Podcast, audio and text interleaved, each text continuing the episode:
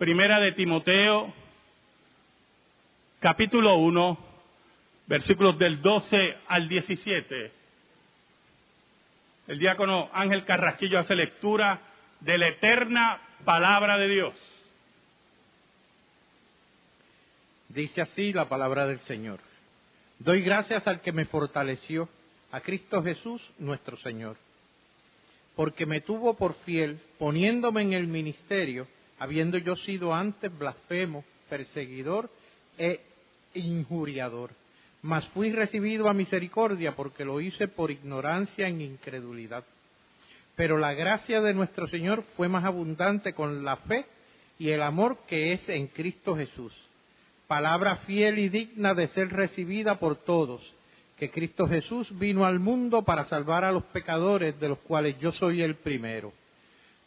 Pero por esto fui recibido a misericordia, para que Jesucristo mostrase en mí el primero toda su clemencia, para ejemplo de los que habrían de creer en él para vida eterna. Por tanto, al Rey de los siglos, inmortal, invisible, al único y sabio Dios, sea honor y gloria por los siglos de los siglos.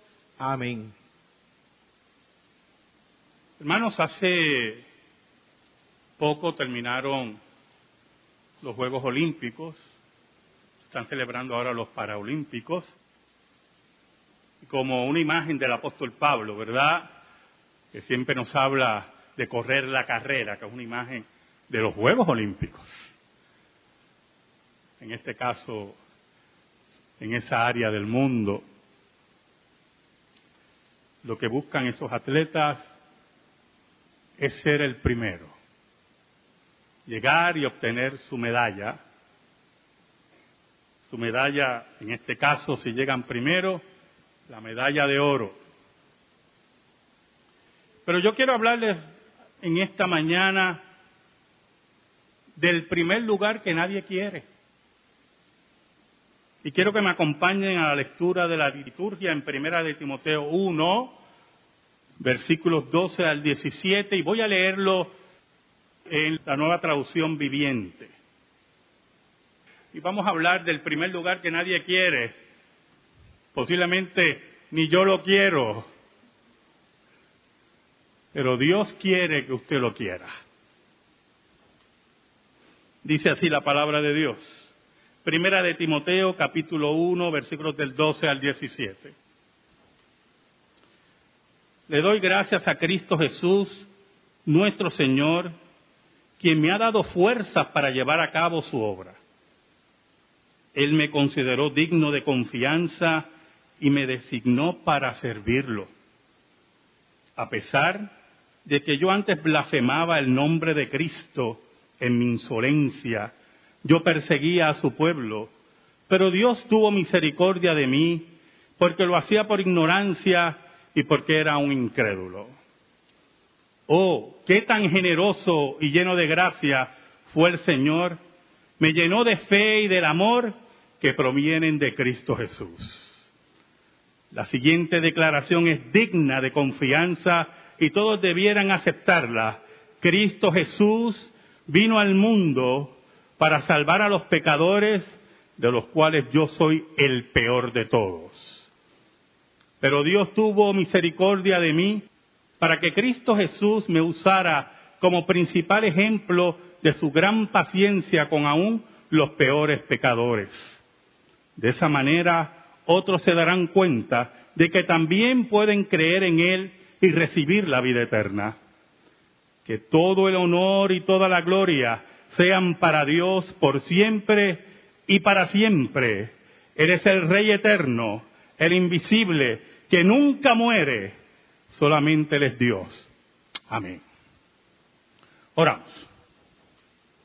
Gracias te damos, Señor, por tu misericordia y tu amor. Perdónanos, Señor, porque te hemos sido infiel y tú permaneces fiel.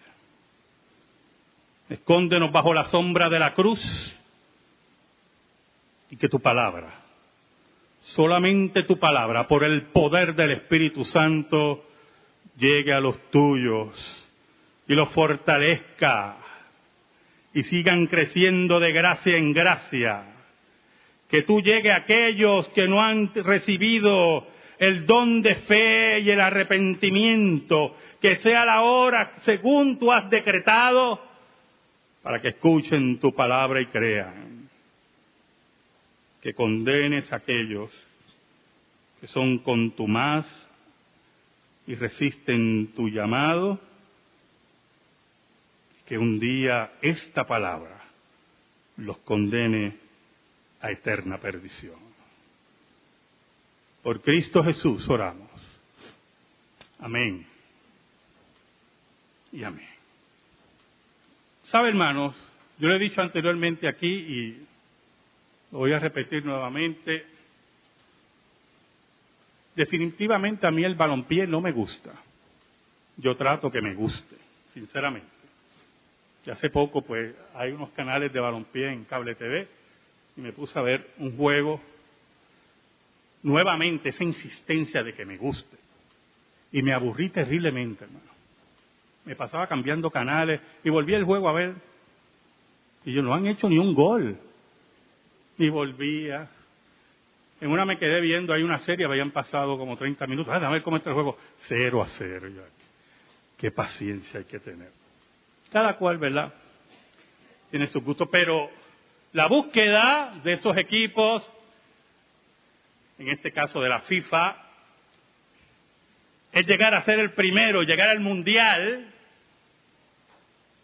de la lucha por un premio, un premio metálico, un premio de la gloria de los dioses para ellos, porque los seres humanos que están envueltos en el balompié, en el soccer, en el fútbol, como usted le quiera llamar, son adorados como dioses y quieren el primer lugar. Y cuando pasaron los Juegos Olímpicos, ahora vemos cómo esos jóvenes se preparan por años para llegar al primer lugar, para ser considerados dignos de entrar entre los grandes del planeta Tierra. Las cámaras los enfocan, las luces los alumbran, los deslumbran, buscando ese primer lugar. Pero aquí el apóstol Pablo nos habla de otro primer lugar. Ese primer lugar que nadie quiere. Ese primer lugar que todos ocupamos. El apóstol Pablo nos dice, le doy gracias a Cristo Jesús nuestro Señor, que me ha dado fuerzas para llevar a cabo su obra. Él me consideró digno de confianza y me designó para servirlo. Él está en ese espíritu agradecido que dentro de su convicción, una convicción certera de que era indigno que era un ser de poca confianza, que había declarado y había dicho en Romanos, miserable de mí, ¿quién me librará de este cuerpo de muerte? Pero allí Pablo agradecía a Dios que a pesar de las dificultades, a pesar de su depravación, que a pesar de su historial, Dios lo había escogido para ser líder y llevar a cabo el servicio a Dios. Ahora, no nos confundamos con el término, Él me consideró digno de confianza. En la traducción, en la nueva traducción viviente, en Reina Valera dice lo siguiente, doy gracias a Dios al que me fortaleció, a Cristo Jesús nuestro Señor, porque me tuvo por fiel. No era que había fuerza en, él, dignidad o santidad, que Dios buscara y, y creyera que por lo menos esa pizca le daba el derecho a ser parte del liderato más grande de la historia de la iglesia. No hay nada de eso, hermano. Porque él mismo dice adelante, en el versículo 13, a pesar de que yo antes blasfemaba el nombre de Cristo. Hermano, escuche algo muy bien en esta época donde blasfemar el nombre de Dios es tan liviano. ¿Sabe? En el siglo XVI y en los siglos anteriores, antes que llegara toda la revolución francesa y todos conceptos de libertad, la blasfemia tenía una sola paga, y era la hoguera, la muerte. Blasfemar el nombre de Dios tenía un castigo. Y en esta época donde se blasfema el nombre de Cristo y se toma para cualquier chiste y se toma para cualquier caricatura, los otros días vi una última de los Simpsons que terminó, la historia terminó bueno, no voy a narrarla, no me interesa narrarla. yo estaba mirándolo, entonces se terminó la caricatura, vinieron los anuncios, y yo me quedé como incómodo. Y dije, ¿qué me pasa? Y es que la blasfemia me molestó. Toda blasfemia va a ser llevada al trono de Dios. Aquí nadie se va a escapar. Téngalo por seguro de eso. Entonces Pablo nos dice que a pesar de que yo antes blasfemaba el nombre de Cristo, que es un reconocimiento a su bajeza, que es un reconocimiento a su falta de la verdadera espiritualidad, que es un reconocimiento que negaba la provisión de Dios para el problema del hombre, que es el pecado y la rebelión continua, dice el apóstol Pablo, en mi insolencia, como dice la nueva traducción viviente, ¿verdad? En, mi necedad, injuriador, nos dice la reina Valera, que es un insolente, hermano. Nelson Mandela estuvo alrededor de más de 25 años preso. El mundo reclamaba su libertad. Pero siempre había un grupito de insolentes, de patanes, que insistían que se quedara preso. La insolencia es parte integral de ser un ignorante, de no saber de misericordia, de no ser un profundo estudiante de las circunstancias. El apóstol Pablo se consideraba insolente, un patán.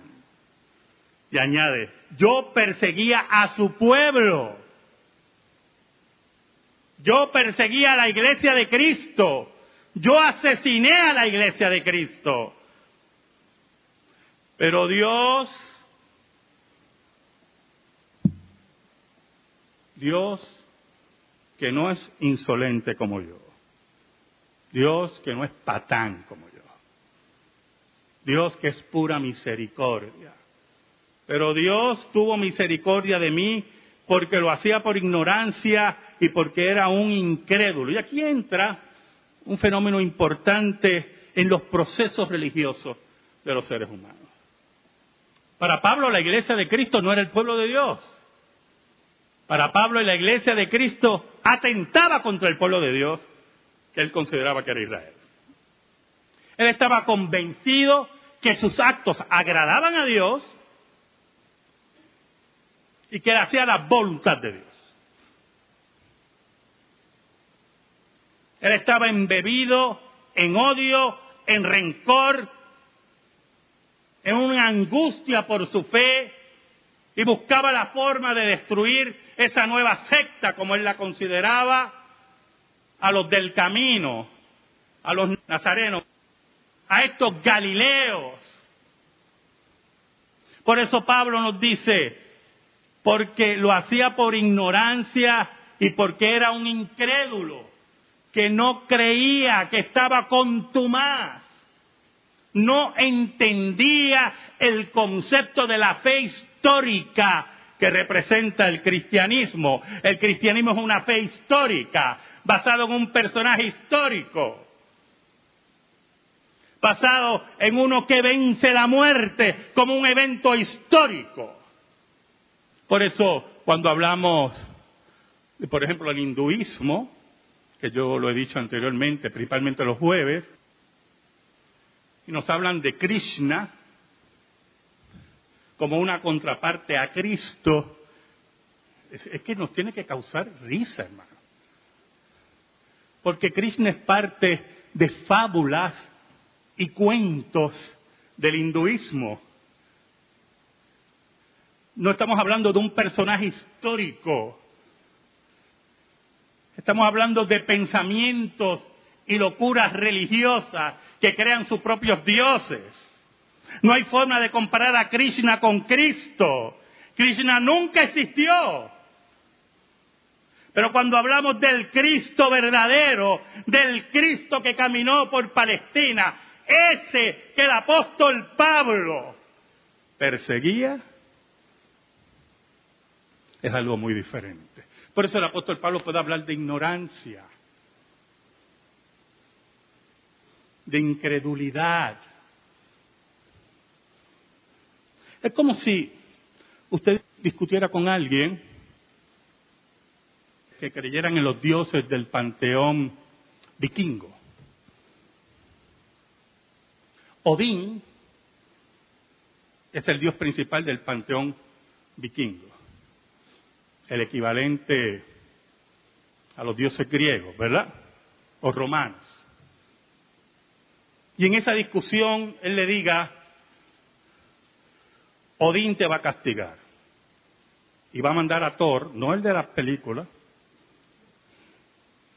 y se va a encargar de ti. Y usted le va a importar muy poco, por lo menos a mí no me importa lo que diga Odín, porque Odín no existe, no tiene una irrupción histórica.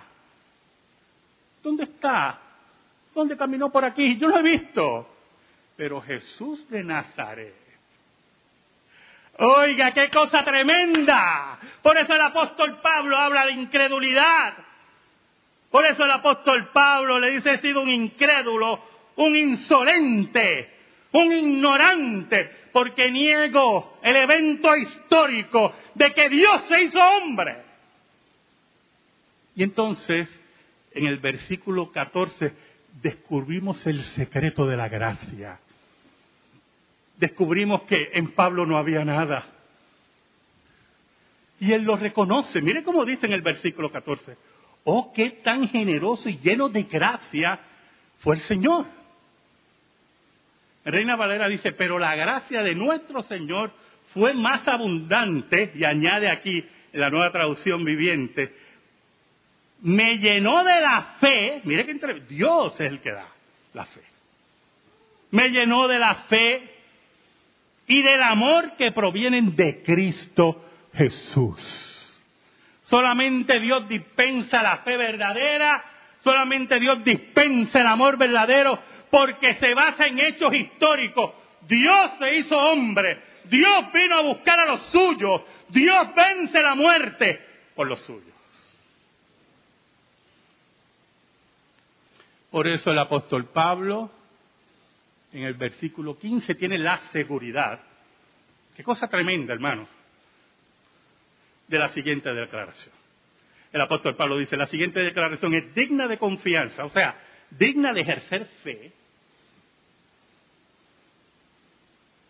digna de depositar todo nuestro cariño, todo nuestro empeño, toda nuestra vida. Y añade, y todos deberían aceptarla. ¿Y cuál es?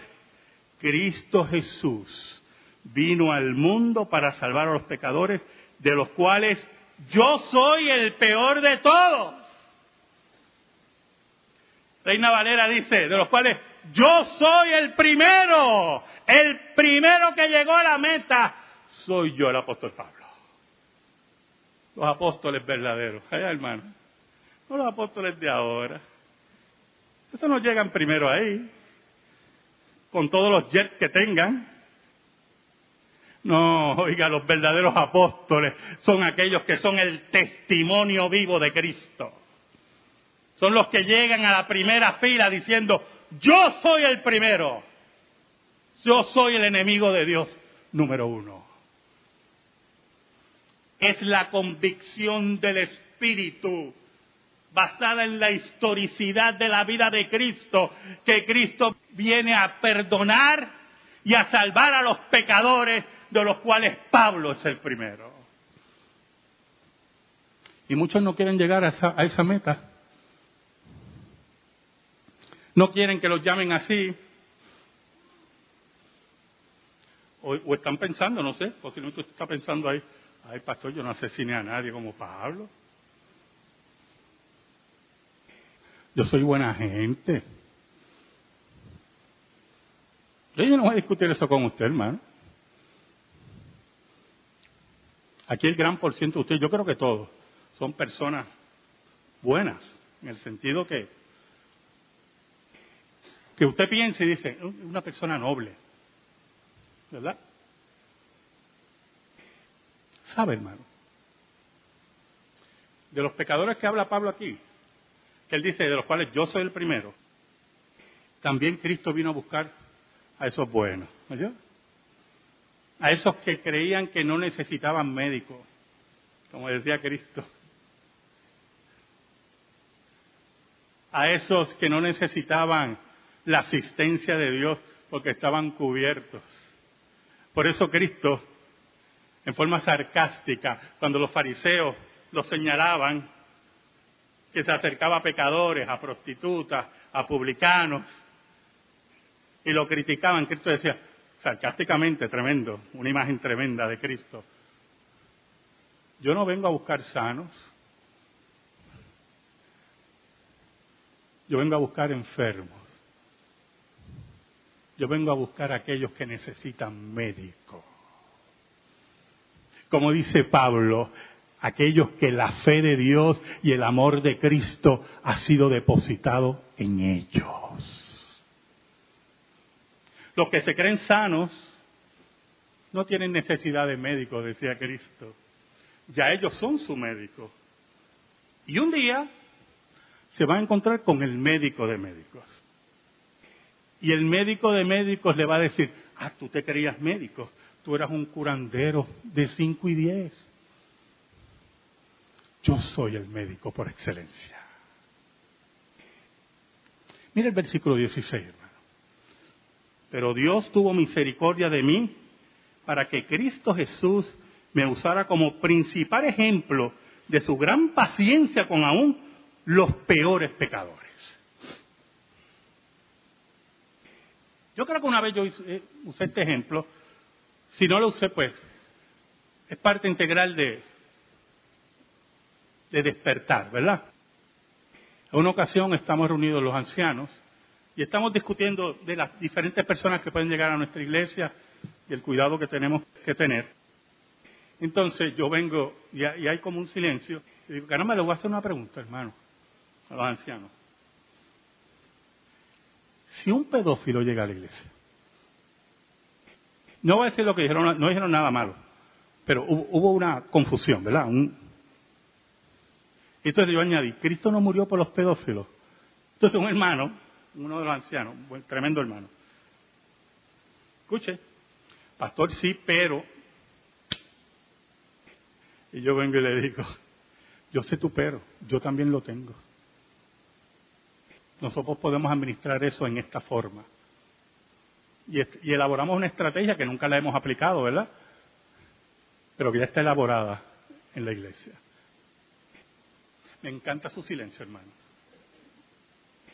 ¿Quién es el peor de los pecadores? Yo quiero ese primer lugar. Si no estás dispuesto a llevarte esa medalla de oro, no has conocido a Jesús. No sabes lo que es la misericordia de Dios. No sabes la gran fe de arrepentimiento y del amor de Dios que ha sido derramado por nosotros. No sabes lo que es la sustitución en la cruz.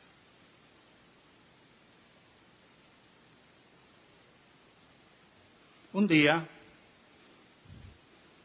un asesino de la iglesia se acercó a Jesús porque Jesús lo trajo. Y tocó la puerta. Y Dios le dice a Ananías, hay un hombre por allí, qué tremenda hermano, es que así es la iglesia, siempre ha sido así. Se llama Saulo de Tarso, quiero que vayas allí y estés con él, como si Dios fuera bruto, oiga. Señor, pero ese, ¿a quién? Pero, si es, lo está persiguiendo, lo está asesinando. Ve allí porque yo tengo gran obra con él. Cuando entendamos, hermanos, la magnitud de la misericordia de Dios por nosotros, por Pablo, por cualquiera, cuando entendamos eso, cuando se internalice en nuestras vidas por el poder del Espíritu, cuando dejemos de ser patanes e insolentes, cuando caminemos frente a la cruz y nuestras rodillas se doblen ante Dios, ese día vamos a entender las palabras de Pablo en el versículo 17 que nos dice que todo el honor y toda la gloria sean para Dios por siempre y para siempre. Él es el Rey eterno, el invisible, que nunca muere, solamente Él es Dios. Amén. Gracias te damos, Señor. Gracias te damos por tu palabra. Y te pedimos, Señor, en el nombre de Jesús, que esa palabra quede en nuestra vida. En el nombre de Jesús. Amén y amén. Estamos en silencio, hermanos.